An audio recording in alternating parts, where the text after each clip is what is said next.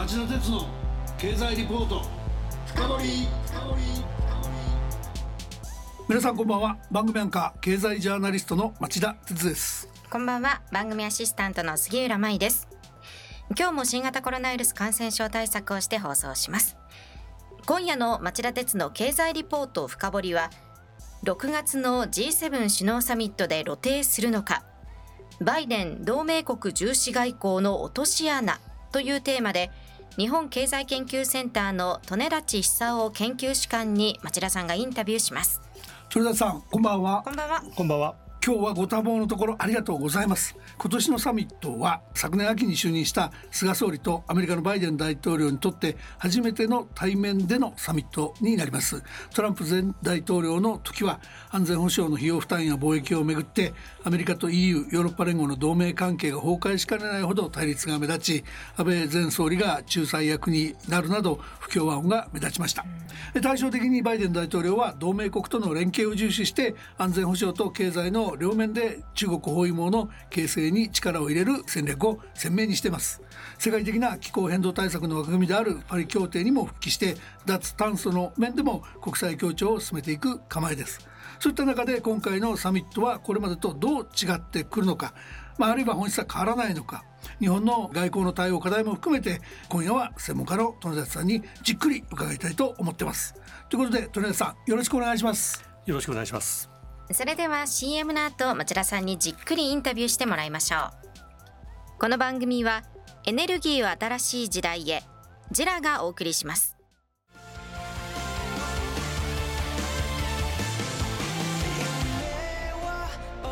本気で夢を追いかける時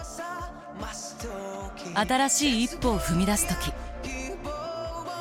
大切なものを守りたい時誰も見たことがないものを作り出す時。自分の限界に挑む時。絶対できないと思って始める人はいない。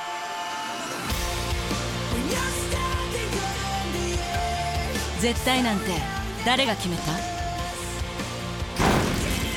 ？CO2 が出ない日を作る。ジェラはゼロエミッション火力と再生可能エネルギーで2050年 CO2 排出ゼロに挑戦します。発電の常識を変えてみせる。JERA.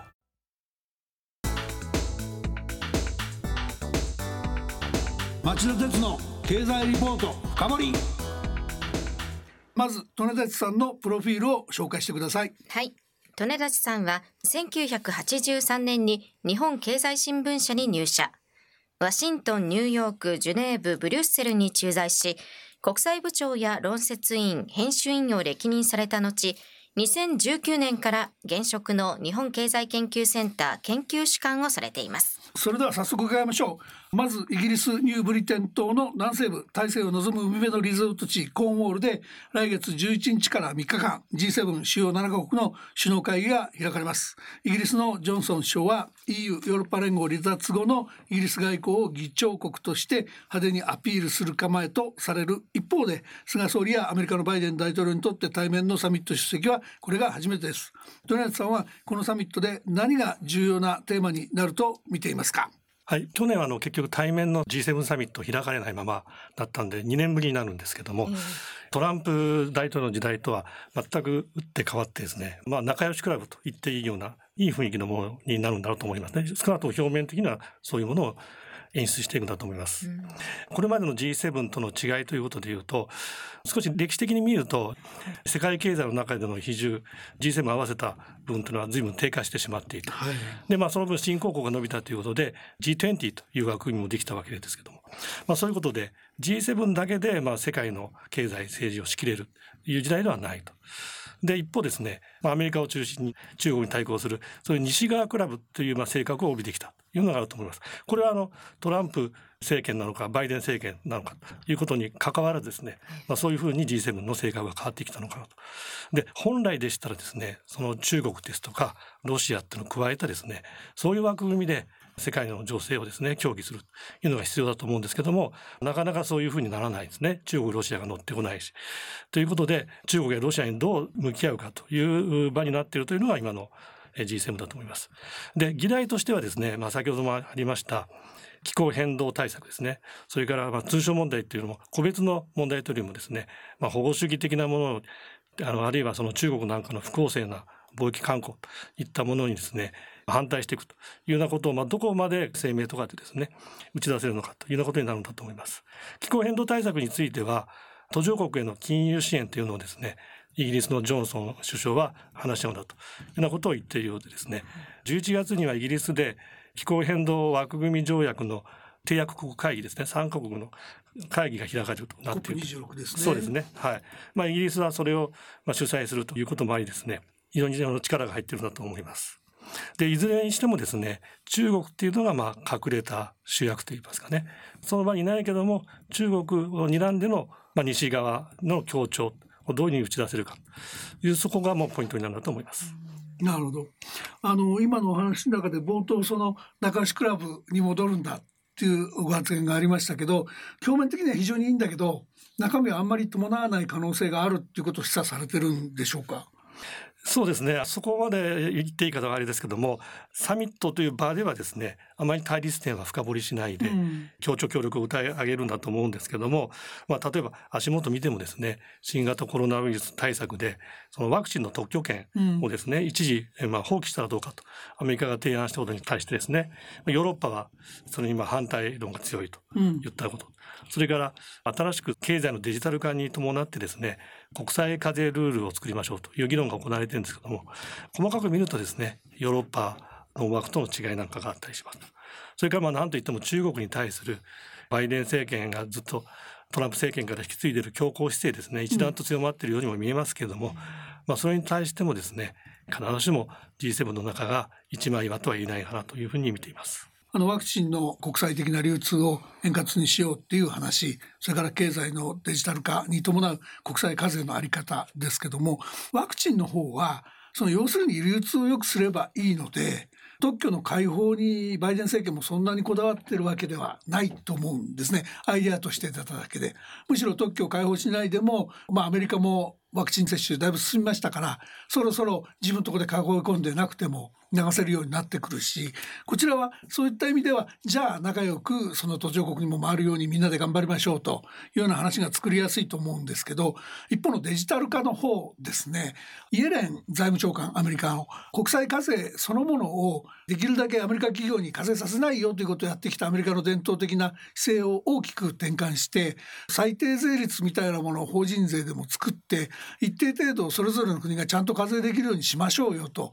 言い出したところはアメリカとしてはその姿勢が変わる大きな兆しに見えるんですけどこれ鳥谷さんどう評価されてますか？そうですね。あの基本的には国際的な議論を進める、まあ、ポジティブなものだというふうに受け止めていいんだとは思うんですね。はい、ただし気をつけなきゃいけない点がいくつかあってですね一つはこの議論というのはずっともう何年も続いていてですね、はい、OECD を中心に百数十カ国が参加してそれでまあアメリカもその中心にいたわけですね。でトランプ政権の時に法人税の最低税率とはちょっとまた違うところにですね抵抗を示して、うん、でまあ事実上その議論を停滞させてしまったんですね。はい、でそれをまあ今、まあ、アメリカが戻ってくるよみたいな言い出していることなので、まあ、他の国からするとですね一旦なんかこう背を向けてまた戻ってくる。そういうことそれをなんかこう非常にね国際協調だというふうに高く売ってるように、まあ、見えなくもないというのがそれから法人税の最低税率というのはですね、うん、まあ、実はアメリカのバイデン政権になってそのトランプ政権の時に大幅に引き下げていた国内の法人税ですねまた上げたいと言ってるわけなんです。うん、そうするとアメリカだけ上げるとですね国際競争上、まあ、不利になりかねないということで、うん、その非常にその税率を低くしている国はもうこれ以上下げないであるいはすごく低い国はむしろ上げてねということをやってアメリカの中で法人税の増税をしやすい環境づくりというそういうあの、まあ、真の狙いがあるんじゃないかというふうに思います。まああんまり友好関係構築とは思えないとアメリカの都合がもろに反映されてるじゃないかっていうことですね。おそらくそのアメリカの都合が第一なんだけども、うん、それがその国際的な議論にまあうまく乗っかれるところこの際アメリカに有利な形で国際的な議論をまとめてしまおうというのがあるんだと思います。まあ、ガファと呼ばれるですねアメリカの巨大 IT 企業これがあの納めてる納税率が非常に低いんじゃないかという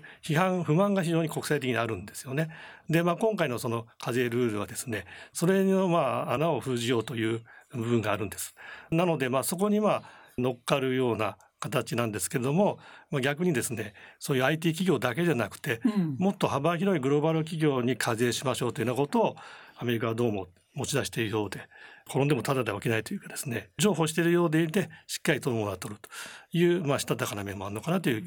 気がします。あの国際税制の関連ちょっと興味深いんでもう一つ伺いますけども気候変動対策でですね国境炭素税。これがまあ世界的なそれぞれの国内で従来の技術からお金がかかっても CO2 温暖化ガスを出さない技術に移っていってもらうっていうことをやるためにはそのインセンティブとして各国内でも炭素税の導入が不可避あるいは税率引き上げが不可避だろうしそれをまあその国際的に強調していくためには国境炭素税の形をとってやってない国に対してはがっちりかけますよという枠組みが有効だっていうのはもういろんなエコノミストが言ってる話だと思うんですがこれについて仕掛け人のヨーロッパは当然やりたいでしょうし日本もその対応準備一生懸命始めてるとこだと思いますがバイデン政権気候変動対策は熱心にやると言いながら国境炭素税については口をつぐんでる。る。このあたりをどうご覧になってますか？バイデン政権も国境炭素税にあの理解を示していると思います、うん、はい、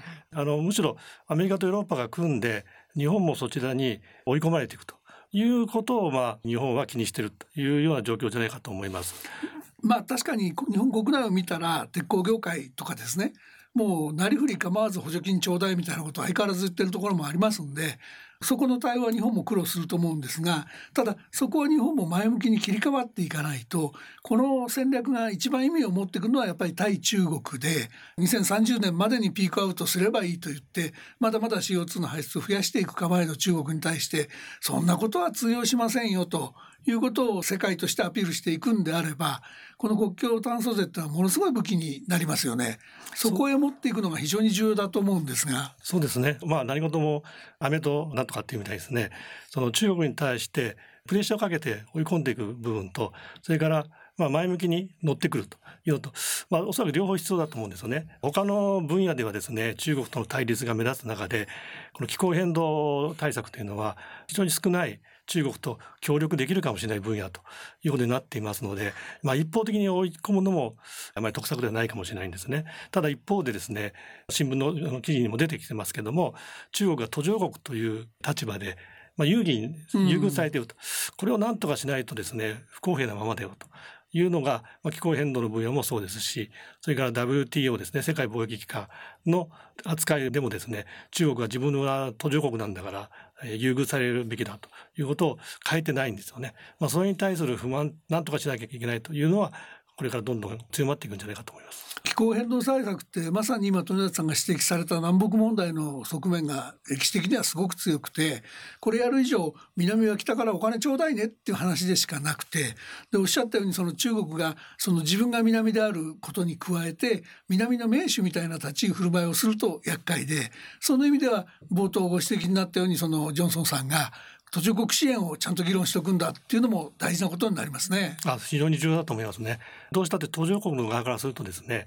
先進国が先にですね大量に CO2 を排出してそれで自分たちはまあ後から来てるんだろうと、うん、先にたくさんやっちゃった人はですねたくさん負担するのが当然じゃないかというまあ実は90年代からですねそういうことでなかなかの途上国には CO2 削減を強く求められないというのが来たんですね。まあ、それがだんだんもうここまでですね途上国の経済に占める存在感が大きくなって CO2 もたくさん排出するとですねそうは言ってらんないよというふうになってきてるわけなんですけどもここでもう一歩ですね先に進めるにはおっしゃったようにですねじゃあ途上国に対してどういうその支援をするのというのは非常に大きな意味を持っていると思います。特に中国は世界最大の排出国で全体の3割の CO2 出してますからね。そうですね。これやっぱり包囲もいりますね。あのせっかく富田さんなんでその対中国含めて安全保障を伺いたいんですがアメリカははもちろん、まあ、インドオーストラリアを含めた自由なインド太平洋を推進していこうとしていますがでそこにフランスドイツイギリスが軍艦を極東に派遣して演習なんかもやるようになってきてある程度ここも中国包囲網で足並み揃ってるように見えるんですが鳥田さんのご指摘だと足りないものがあるのかなっていう感じもするんですけどなんか具体的にそういうものありますかね？そうですね。あのヨーロッパの中ではですねドイツをはじめ、はい、中国との経済関係で非常に重視してでもだいぶ空気変わってきたんですけども、うん、やはりアメリカとは温度差がありますと。それでインド太平洋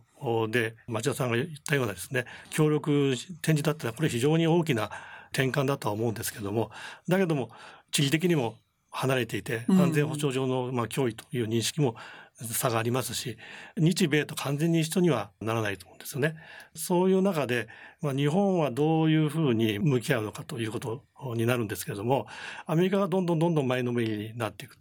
でヨーロッパもですねぜぜひひで同調しますよ。だけどアメリカが行き過ぎになりそうになった時に、まあ、日本はこれはまずいと思ったらですね、まあ、ヨーロッパと連携してですねで、まあ、アメリカに、まあ、ちょっと考え直したらどうかというようなことをやる。あるいはまあ中国との間を取り持つと。まあ、そういったようなところで日本とヨーロッパっていうのが協調していくという余地は非常に大きいんだと思いますね。日本の振る舞い最後にお聞きしておきたいんですけどもなんだかんだ言って中国は日本にとって最大の輸出相手国で安全保障上どんなに緊張すると言ってもですねアメリカやヨーロッパの前に出て中国と対立しちゃうようではこの輸出市場を自らぶっ壊してしまうことになりますからそこら辺のバランスも非常に大事ですよね。そうですねあの日本にとってはですねトランプ時代に中国を強硬姿勢を示してまあそれが、まあ、ある意味都合がいいというふうに見てた部分もあると思うんですよね。今バイデン政権になってどうするのかと見てたらやはり非常に強い姿勢を示している台湾海峡問題なんかにも来てるそうするとじゃあ日本は、まあ、台湾海峡問題がなんか非常にきな臭いことがあった時にどう対処するの？ということまで考えなきゃいけなくなってしまう。もうこれをでもどんどんどんどん詰めていくとですね、逆に緊張をエスカレートさせてしまうということにもなりかねないですよね。まあ、例えば日本ってインド太平洋戦略の実はそのペーパーみたいなの出してないですよね。うん、で、まあ、その背景にはあんまりこう文字にしてですね日本はこうやるというふうに書くと中国を過剰に刺激してしまうという、まあ、そういうデメリットを考えてる部分もあるんじゃないかというふうに私は見てるんですけど、まあ、そのうち出てくるかもしれませんね。だけども中国をこのまま放置していても良くない。まあ、そういう非常にまあ難しいところに立たされてるんですけども、新型コロナウイルス対策、これはもう最優先ですけども、長い目で見るとですね、本当に中国との関係をどうしていくか、アメリカやヨーロッパと一緒に考えていくと、そこは日本にとっての将来を左右する非常に大きなテーマにますますなっていくと思います。よくわかりました。今日は大変興味深いお話をありがとうございました。あのご指摘になっていた台湾海峡の問題なんかがむしろ、まあ、あのバイデン政権からは総選挙後の課題として総理にいろいろ注文つけてんじゃないかみたいな見方もありますんでまたサミット後にその辺のお話も聞かせていただければありがたいなと思います。本当に今日どうもありがとうございました。ありがとうございました。またよろしくお願いします。よろしくお願いしますリスナーの皆さんはどう感じたでしょうか？来週は金融の新たな潜在リスク座礁資産は3兆円規模かと題して日本経済研究センターの三川育子金融研究室長にインタビューします。それでは来週も金曜夕方4時からの町田鉄の経済ニュースカウントダウンからスタートする3つの番組でお耳にかかりましょう。それでは皆さんまた来週。この番組はエネルギーを新しい時代へジラがお送りしました。